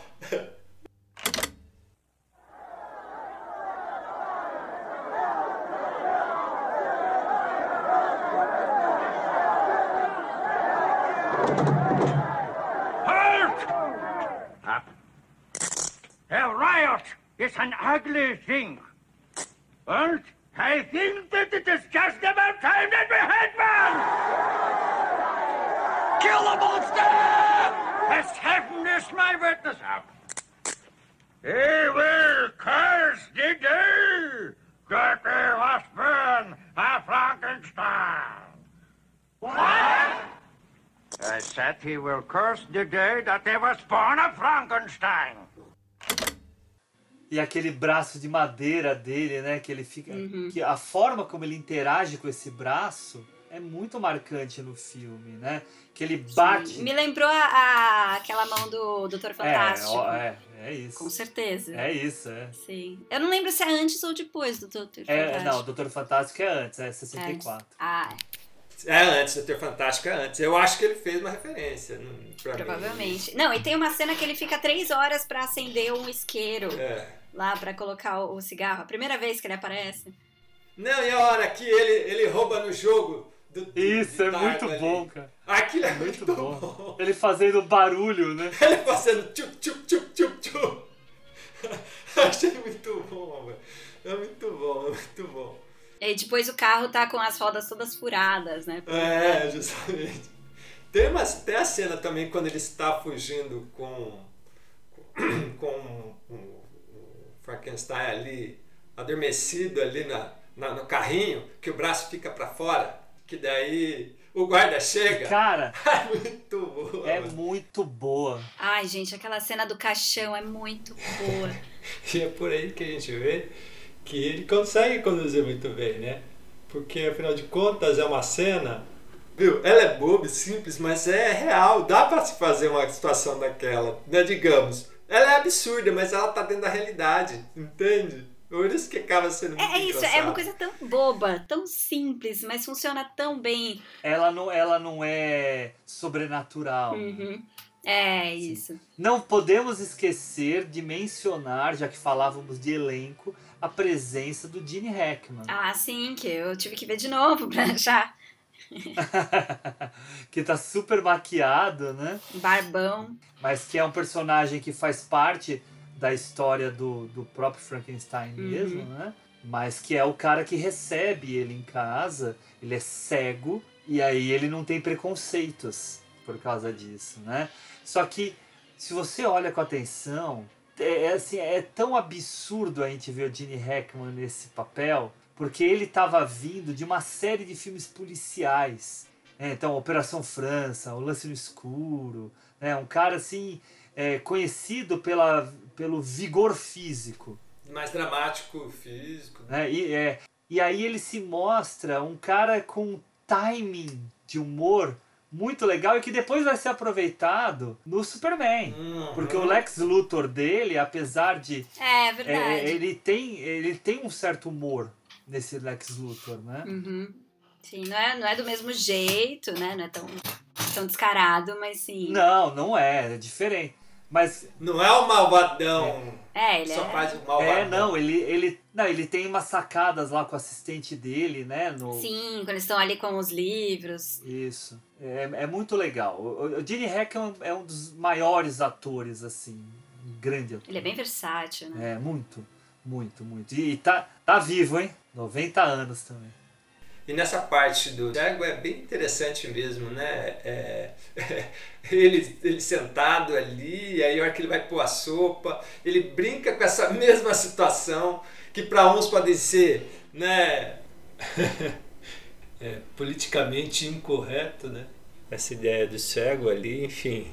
Eu não encaro assim, porque justamente ele faz a brincadeira né, acontecer e que que não é um. Você não tá tirando sarro de quem é cego, você não tá falando. É, tá um pouco, mas por outro lado, como você tem ali a criatura interagindo com ele, tudo pode ser um pouco falha dele também, né? Que ele não sabe ainda como se mover e tal, então ele coloca a caneca no lugar errado. Mas tal. eu acho que Então, é. Eu não sei se, se, se tá tirando sarro do cego, porque a ação em si tá na ideia dela mesma, né? Pelo fato dele ser, fazer o papel do frágil, do cego, digamos assim, né? É, é que é perigoso a gente falar algumas coisas hoje em dia, mas assim, eu acho que também tem que enxergar com um pouco de bom humor também, né?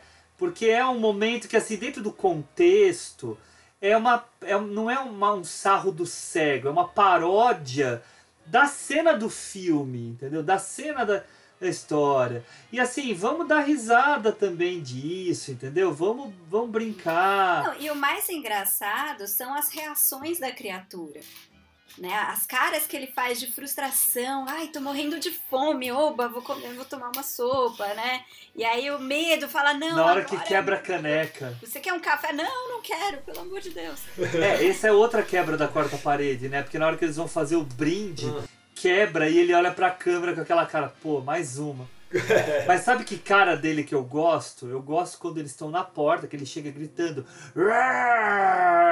E daí o, o Gene Hackman vai até ele, né? E ele dá aquele papo inicial e fala assim: entra aqui e vamos comer uma sopa. E aí ele faz uma cara de felizão, assim.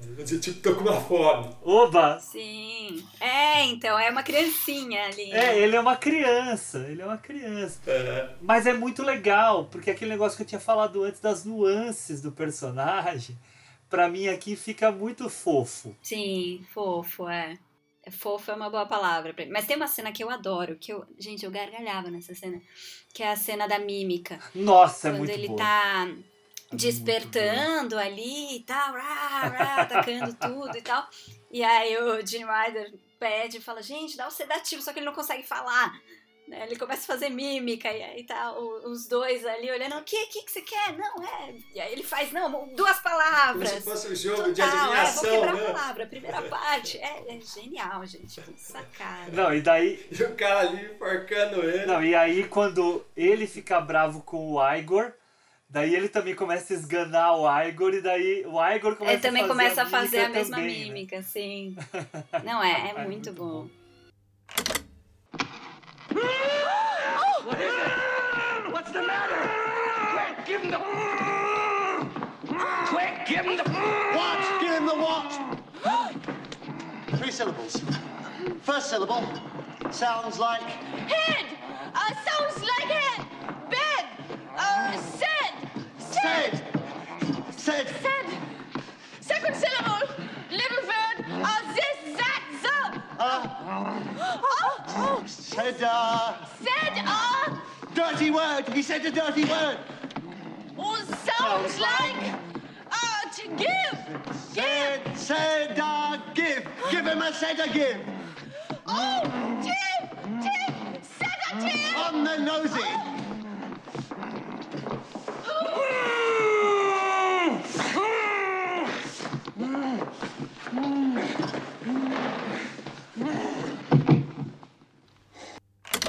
E eu gosto de uma também do- dele, do Igor, que ele, né, ele descobre que, que Frankenstein ficou lesadão, né? Aí eles cedam ele e ele chama o Igor pra conversar. Ele fala pra ele, você pegou o cérebro do cientista tal? Ah, é. Ele, ah, fecha bem. É muito bom. Vamos conversar! Vamos conversar! Senta aqui, senta aqui. Olha como é bem construído, né? É, é, é, ele senta ali, ele fica totalmente calmo, do tipo, paizão, vamos conversar, filho. É, aí, senta aí, ele vai sentar no chão. Não, não, não precisa sentar no chão, não. Senta aqui nessa cadeira de frente pra mim.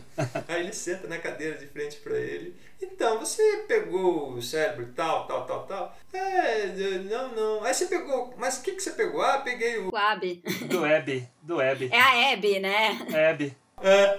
Nossa, é muito bom. É, é muito legal essa cena. É, são- é isso, são coisinhas tão simples, né? São ceninhas bobas, mas a gente. É que o timing é perfeito, é isso. Mas ó, é por isso que eu tô falando pra você. É, é- como é interessante ele trazer essa coisa do absurdo pra dentro da realidade. Quer dizer, da realidade pra, pra dentro do absurdo. E é muito bem feito, né? Eu, só, eu queria resgatar uma coisa que a gente falou lá no início sobre o arco do personagem. Ah, é muito legal a forma como ele trabalha a questão da, do destino do personagem do Frederick Frankenstein. Porque ele recusa o chamado, né? Vamos usar o termo da jornada do herói. Mas ele, ele tem aquele, aquela primeira noite no castelo em que ele, até na cama, sonhando, ele grita, né? Destiny, Destiny, né? E não tem como escapar de você, né? Uma coisa assim, eu não lembro direito como é que ele fala, mas rima, né? Parece uma música. É, parece uma música que é também uma brincadeira né, que ele faz. Só que isso está o tempo todo presente no filme quando ele começa a fazer os experimentos, né? E aí sempre mostra o quadro do Victor, olha, meio que olhando pra ele, aprovando, né? Tem essa sensação. Que muda de feição, né? É muito bom, é muito bom. Ah, e as caras da Frau também, né? A Frau que Ela olha também com uma cara de, ai, pronto, meu amante voltou, né? Ela vai aprovando essa mudança dele. Então isso, isso é bem legal do filme, realmente. Ah, e aí tem também aquela questão física, né? Que vai pegar só coisas enormes para usar no, no personagem, né? Daí a Terry Gar, né? Que também é outra atriz bacana, né? A Inga, que até indicada ao Oscar foi, né? Pelo Tutsi. Tal. É uma atriz famosa, né? Ela fala, né? Então ele vai ter um Schwarzbluck, né? Enorme, né? É, e não traduz nunca essa palavra. Não né? Traduz. Só entenda o que você quiser. Mas você já entende. Você já entendeu, né? E isso se torna, de alguma forma, um, Uma piada recorrente. né? Uma piada recorrente. Pessoal, vamos partir para os spoilers? Bora, Hugão, vamos nessa. Cão, coloca aí a, a vinheta.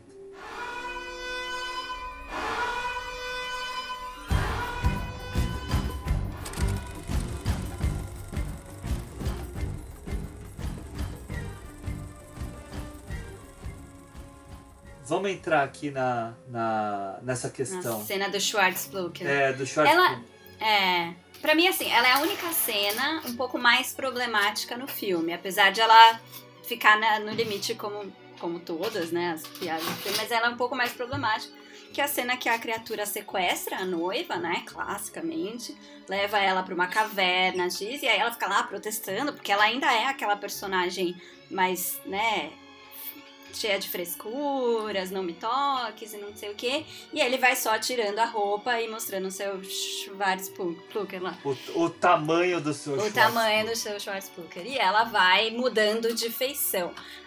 A parte de, ok, ela mudar de feição, começar a se interessar pela história e tal, beleza. Até o que acontece depois é super cômico, né? O diálogo, as falas dela, né? Ah, são só sete vezes e depois vai embora, né? Os homens são sempre assim e tal, aí beleza. Mas só essa ideia dele, né? Pegar ela, já ir tirando a roupa, já ir subindo em cima dela, é meio óbvio o que, que isso significa, né? Não importa o que ela esteja falando ali. Né? Não teve nenhum tipo de consentimento. E tem uma coisa aqui, né, Ju? Três anos antes, a gente tem um filme da nova Hollywood chamado Sob o Domínio do Medo, que foi uma polêmica gigantesca, né? Que é aquele filme em que o Dustin Hoffman, que é um matemático, e a esposa dele, a Faye Dunaway, vão para uma casinha do interior, daí eles vão morar lá, e daí tem uns caras que estão fazendo reforma, daí num determinado momento os caras entram e estupram ela, tá? Ah, e aí qual é a grande polêmica? O Pequim-Pá vai lá e faz um close do rosto dela e mostra que ela está tendo prazer nesse momento. E isso era para atacar as feministas da época, né? O movimento feminista em ascensão, lá na virada dos anos 60 para 70, e foi uma grande polêmica. E aí eu acho um risco muito grande do Mel Brooks repetir uma cena dessa dentro do filme. Pensando que- agora, deve ser uma referência. é, Não, pode ser, pode ser mesmo, mas assim, mesmo sendo uma referência, é um risco. Sim, é um é um risco muito grande de Porque receber. você tá mostrando que ele consertou a personagem, assim. Porque ela justamente vira uma personagem muito melhor depois disso. Ela, ela fica mais livre, mais solta, tem mais personalidade, ela fica né, menos presa, menos chata, né? Então ela vira uma personagem muito melhor depois que isso acontece, ela já fica muito mais relaxada. Então realmente é Aham. bem problemático. Sim, sim, não, e assim, por que, que não teve tanto problema? Porque não tinha redes sociais na época, entendeu? Ah, sim, não. O filme Se inteiro seria um hoje- problema com redes sociais. A maioria dos É, filmes se- de é, uns anos pra se- trás. Se fosse hoje, Tava cancelado. tava cancelado, Mel Brooks cancelado. né? O Schwarzpluk do, da criatura cancelado É, também. não, não importa o quão grande fosse, não resolve a cena. É, E, e é engraçado porque é, é, o que que acontece? Quando o doutor tá lá, quando o Frankenstein tá lá falando de como teria que ser essa criatura que ele tá lendo, ele começa a falar assim, ah, ela é grande. Tem braços grandes, ele, começa tem a fazer pernas grandes, e aí vai. É, fica... Não, aí, aí a menina que tá do lado fica, ah, tá, não sei o quê. Ah, é. E ela faz uma cara assistente, né? Ah, é? Quanto grande, Sim. não sei o quê. Que é uma piada Enfim. bobinha, né? É, bobinha, assim. E vai voltar mais pro fim também, né? É. Eu falo, nossa, mas o que, que você pegou? É, mas aí eu acho que ele, é, é como se ele estivesse tentando justificar a, a, a cena. É uma clara referência, uma cena, assim. É, não, mas é como se ele estivesse tentando justificar depois, mais tarde, o estupro que não é estupro, enfim, mas que seria uma Sim. cena que realmente É complicado. Não, hoje não fariam. Hoje não fariam. não cabe. né? Não, hoje não faria. Ah, não, não cabe. Tudo bem, você tem toda a história do Frankenstein, do, do monstro que sequestra, que ele pede uma noiva, né? O original, né? Pede uma noiva, Sim. uma companheira, e como ele não consegue, ele rouba ou sequestra, enfim, ataca Sim, a noiva sim. do outro como uma retaliação. Mas você não tem essa, essa história. Não, não tem. Nunca chegar a pedir, então não justifica. É, é é- é- simplesmente, é, simplesmente assim, até uma referência ao próprio Caligari, né? Lá dos anos. Sim, que ele sequestra. no final dos também. anos 10. Ah, eu adoro esse Que ele filme. sequestra a menina e tal. tarará, é maravilhoso, né? E, então isso é um clichê também do filme de terror. Sempre tem a noiva, né? Sempre tá em risco. O que eu acho assim é que a escolha final, no momento que tem os casais, Sim. e a última piada ser essa. Ela dá uma consertada. É, não, é, não, e assim, eu acho que é uma. A piada, se assim, ah, o que que você ficou com- do monstro? Se ele ficou com a tua inteligência, ele, né, tudo bem, a incongruência de como é que passou Ah, o Schwarzpluck é pro daqueles outro, absurdos. isso não importa. Mas é uma piada que poderia. Não que eu queira consertar o filme do Mel Brooks, que é muito bom mesmo, mas é, poderia encerrar com, com outras piadas, mas ele faz Sim. essa piada infantil, entendeu? No Mas o que eu acho legal do final desses casais é o casal do monstro, justamente, né? Que ele Aham, fica com é. ela, e eles são lá um casal e ele é todo culto agora, inteligente, intelectual, com óculos, lendo jornal e tal. E eles são um casal mais, né, bem resolvido ali. Então isso meio que. E ela pegando fogo ali, e ele aí, ele do tipo, nossa, de novo. E ele, e ele quebra a quarta parede de novo, né? Na hora que ela vai pra cima dele, ele olha pra gente e fala assim: Olha só. É. Olha só. É, justamente.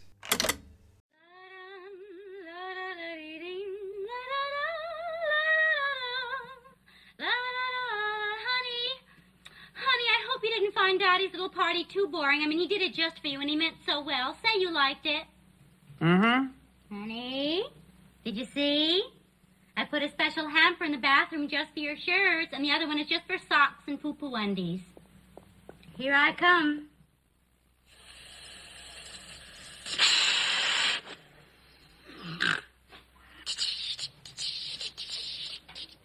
Do do do do do do do do do do do do.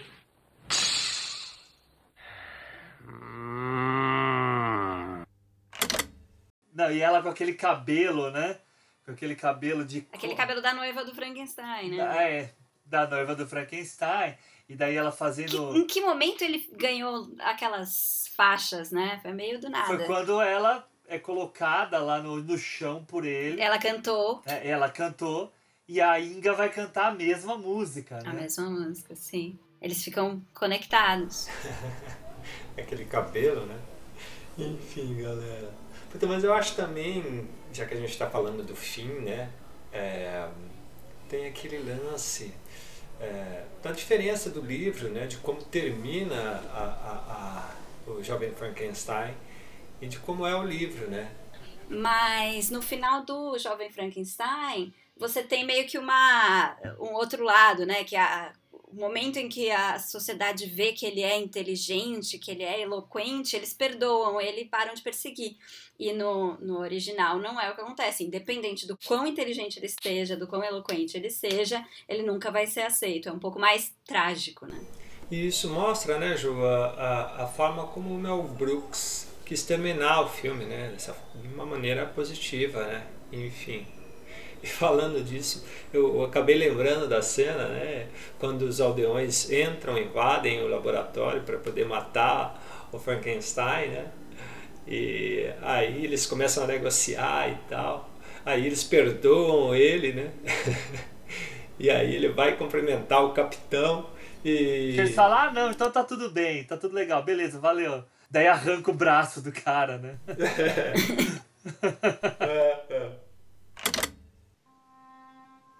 This poor, half crazed genius has given me life. He alone held an image of me as something beautiful. And then, when it would have been easy enough to stay out of danger, he used his own body as a guinea pig to give me a calmer brain and a, a somewhat more sophisticated way of expressing myself. Well, this is, of course, an entirely different situation. As the leader of this community, may I be the first to offer you my hand in friendship.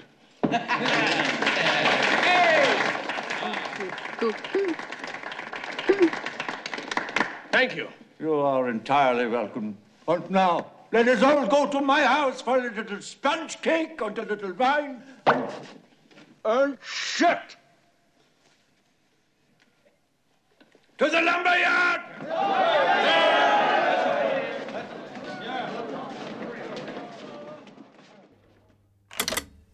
É isso aí, vamos partir para as dicas então?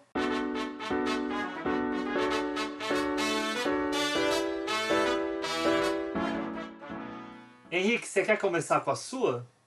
É, vamos lá, minha dica é um filme, uma cinebiografia eh, da Mary Shelley, foi feito em 2018, eh, está na Netflix, que conta a, a história né, da Mary Shelley, desde aí, da sua juventude até escrever o livro Frankenstein ou Prometeu Moderno. Né? Enfim, é um filme bem bacana, pois ele consegue capturar, sabe, as emoções ah, que a Mary Shelley vai tendo durante o seu relacionamento, misturando isso com o filme, né? com, com a história, desculpa. é, do Frankenstein, sabe? Beira temas como amor, ciúme, solidão, decepção, arrogância, né? desespero, enfim, é um filme que vai navegando, né? É, dentro desses afetos, ajudando a construir a narrativa do filme, né? Outro ponto interessante desse filme é que tanto eh, os produtores pensaram em ter uma escritora mulher e uma diretora mulher para falar realmente desse universo da Mary Shelley. A direção do filme é, é uma diretora, né? a saudita Hayafa Al-Samur, não sei se eu pronunciei correto. E a roteirista é a Emma Jessen. E o papel da Mary Shelley é interpretado pela, pela jovem e bela Ellen Felling, é, que está muito bem, sabe? Ela traz uma carga dramática bacana, interessante, a, a, digamos assim, auspiciosa no olhar, né? Acho que ela traz bem quem era a Mary Shelley, essa mulher à frente do seu tempo, uma feminista. O elenco é bem bacana, de um modo geral. Enfim, é, a fotografia também é muito bonita. Enfim, acho que é um filme que vale a pena se ver para saber um pouquinho né, de como, de quem era Mary Shelley. Né?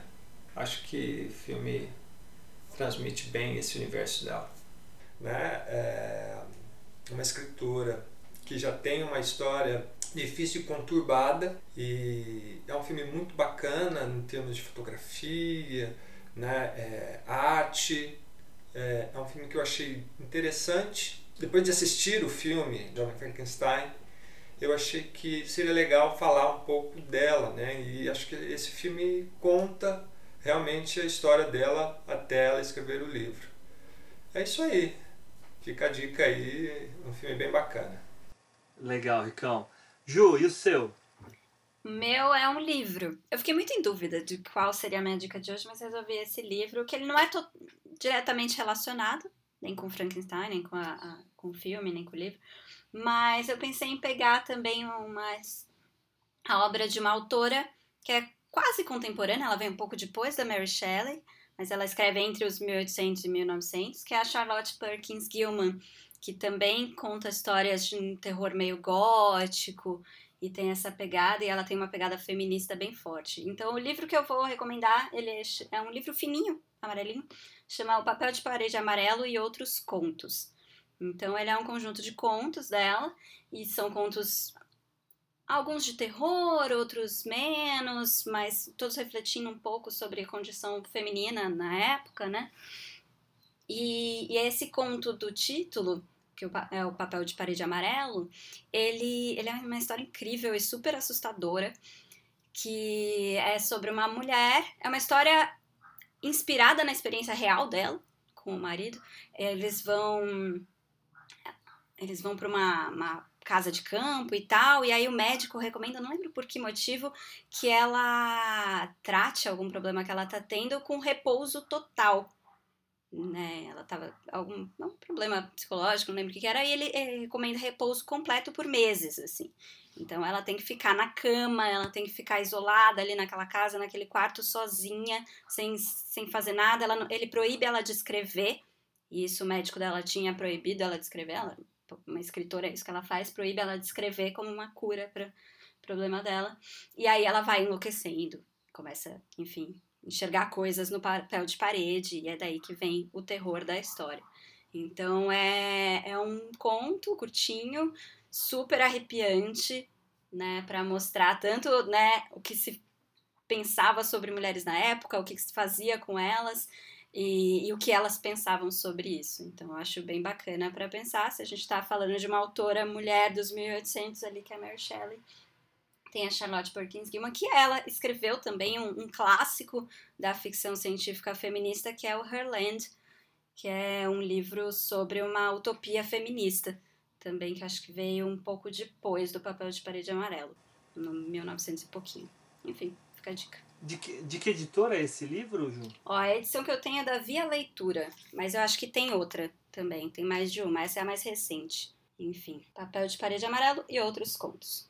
A minha dica é, é a dica mais popular das três. Eu acredito que todo mundo já viu, mas eu vou falar a respeito, porque se alguém não tiver visto, uh, fica a dica. Tá lá na Netflix também. Uh, é a trilogia que tá para virar uma tetralogia, Hotel Transilvânia. O Hotel Transilvânia é, é para mim é muito mais do que só um desenho infantil. Eu acho ele divertidíssimo, cheio de referências e aquilo que eu tinha falado antes, né, para não estragarem a, a minha dica. O, o Mel Brooks faz a voz do vovô Vlad, que é o pai do personagem central, que quem faz é o Adam Sandler. O, o filme vai tratar do embate entre um mundo de monstros e o mundo dos humanos, né? Uh, sempre concentrado no mundo dos monstros. Claro que é diferente de Monstros S.A., tá? É outra pegada.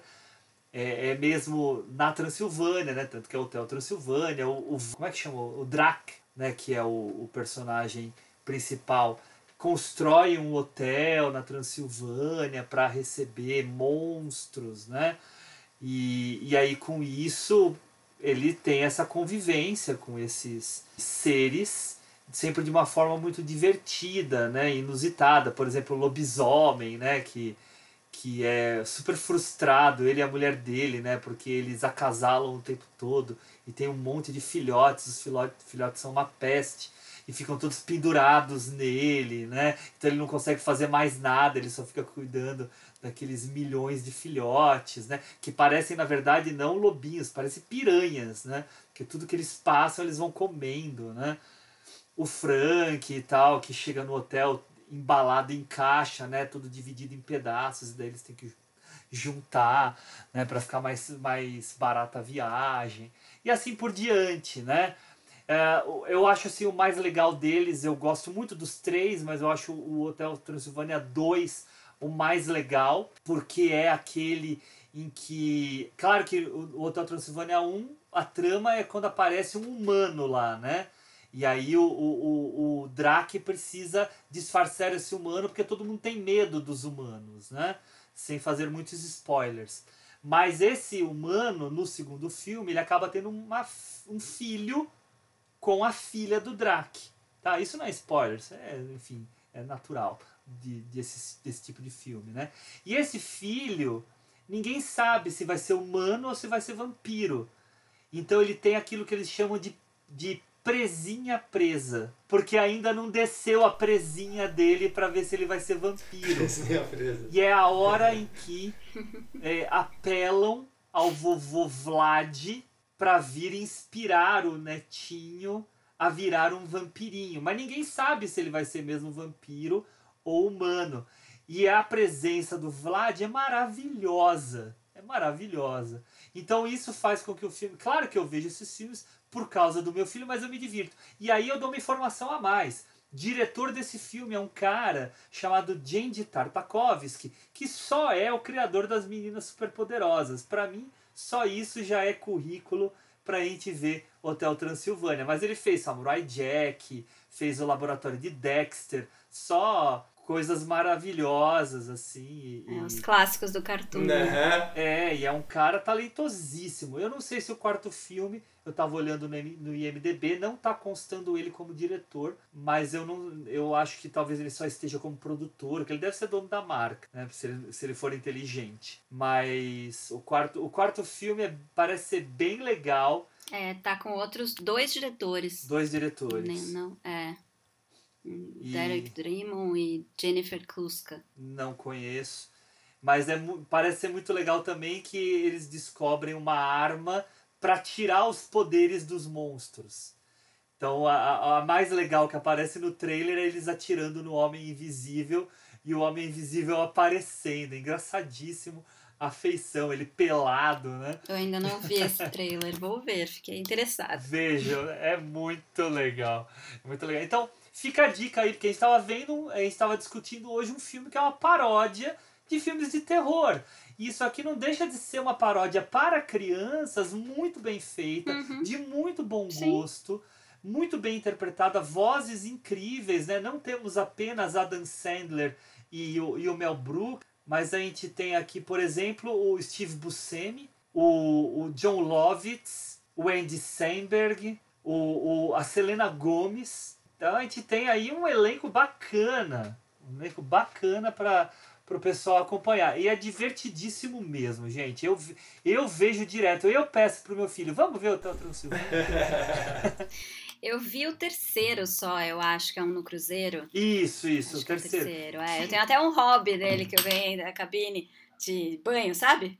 Assim, roupão. Que é legal, É, é, legal, mas eu acho que dos três. É, mas eu não achei tudo isso, então eu acabei não vendo os outros É. dois por causa disso. Porque eu achei divertido, mas nada É, tão, dos, tão incrível. dos três é o menos Vou legal. procurar, vou ver. Ai, veja, é divertidíssimo. Vou ver o primeiro. É divertidíssimo, divertidíssimo. Mas, é, enfim, sem spoilers, é, essas foram as nossas dicas. Então, encerrando aqui o nosso programa de hoje, eu queria novamente agradecer. Eu, eu, eu sempre falo que eu gosto muito do nosso podcast.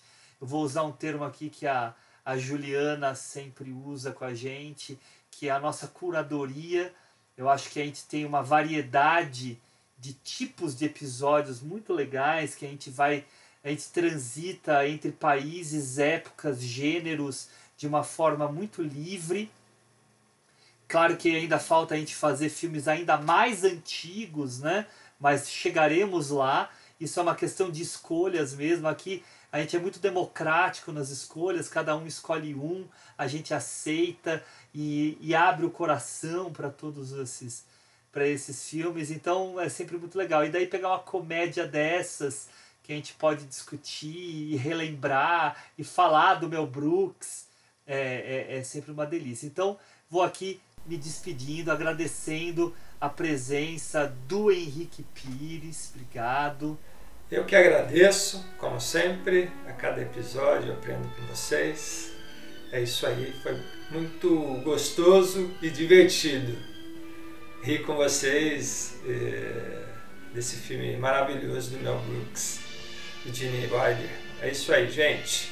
Espero que gostem. Beijo, tchau! E a Juliana Varela. E eu que agradeço também, foi muito bom, muito gostoso falar desse filme, ver esse filme, é sempre bom ter desculpa para ver novos e velhos filmes. E foi ótimo, espero que o pessoal tenha gostado também. E meu nome é Hugo Harris, eu fui o host desse programa. É, a edição desse aqui foi feita pelo Henrique Pires. Um abraço para todos e até mais. Tchau. Action. Follow me, please. Oh, does that include the key to the laboratory? You mean the laboratory? Hmm. Oh, gee, don't laugh. It's so much better. Now listen to me very carefully.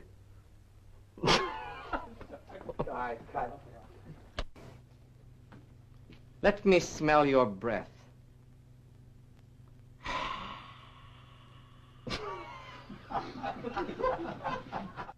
Why, look.